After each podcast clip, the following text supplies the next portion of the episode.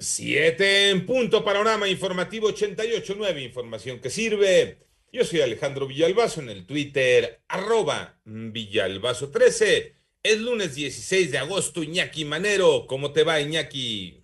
Eh, en cosas que no nos gusta dar, pero bueno, es necesario para saber, pues, qué piso estamos, eh, sobre qué piso estamos. La cifra de casos a nivel mundial es de 207 millones 273 mil 297 y esto es gracias al concentrado que nos ofrece todos los días la Universidad Johns Hopkins.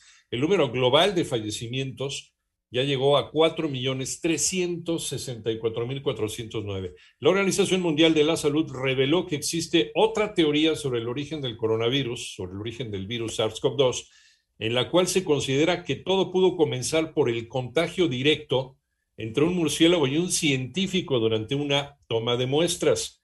Bueno, vámonos con la cifra de la pandemia en México. Las tiene, como todas las mañanas, Moni Barrera. Debido a que el sábado se confirmaron más de 23 mil nuevos contagios y el domingo se sumaron 9.295 nuevos pacientes, la Secretaría de Salud informó que ya son 3.101.266 casos de COVID en el país y 248.380 fallecimientos, lo que representa 213 decesos más. A través del comunicado técnico se dio a conocer que la curva epidémica se reportó en menos de 2%, por lo cual existen 147.704 casos activos, de los cuales la mayoría se concentran en la Ciudad de México, que acumula más de 34 mil nuevos contagios, seguido de Estado de México con más de 12 mil y en tercer lugar Nuevo León con más de 10 mil. En 889 Noticias, Mónica Barrera.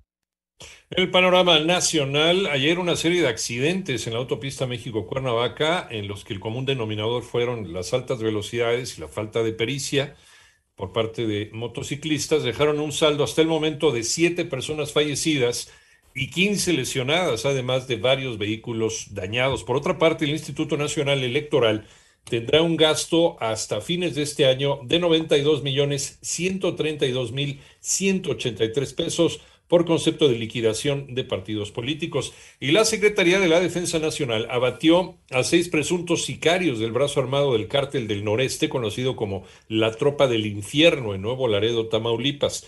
Beneficiarios de pensioniste fueron alertados para que no se dejen engañar. María Inés Camacho.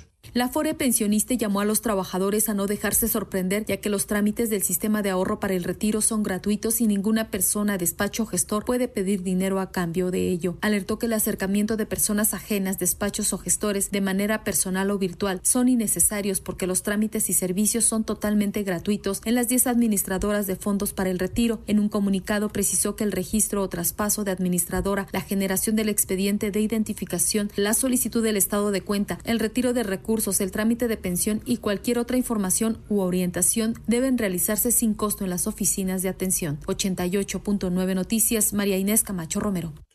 En el panorama internacional, el presidente de Afganistán, Ashraf Ghani, abandonó ayer su país tras la toma del poder por eh, parte de los talibanes. Comenzaron las repatriaciones de la comunidad internacional.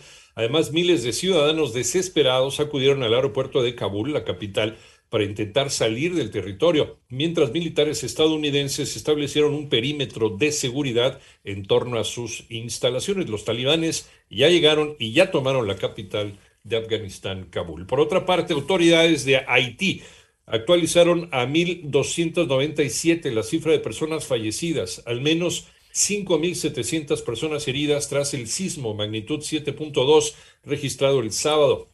Este sismo ya forma parte de los 10 más letales de los últimos 25 años en Latinoamérica. Y en China, las fuertes lluvias que golpearon Liu Lin en Hubei han dejado al menos 21 personas muertas, 4 desaparecidos y 8 mil afectados, informan las autoridades locales.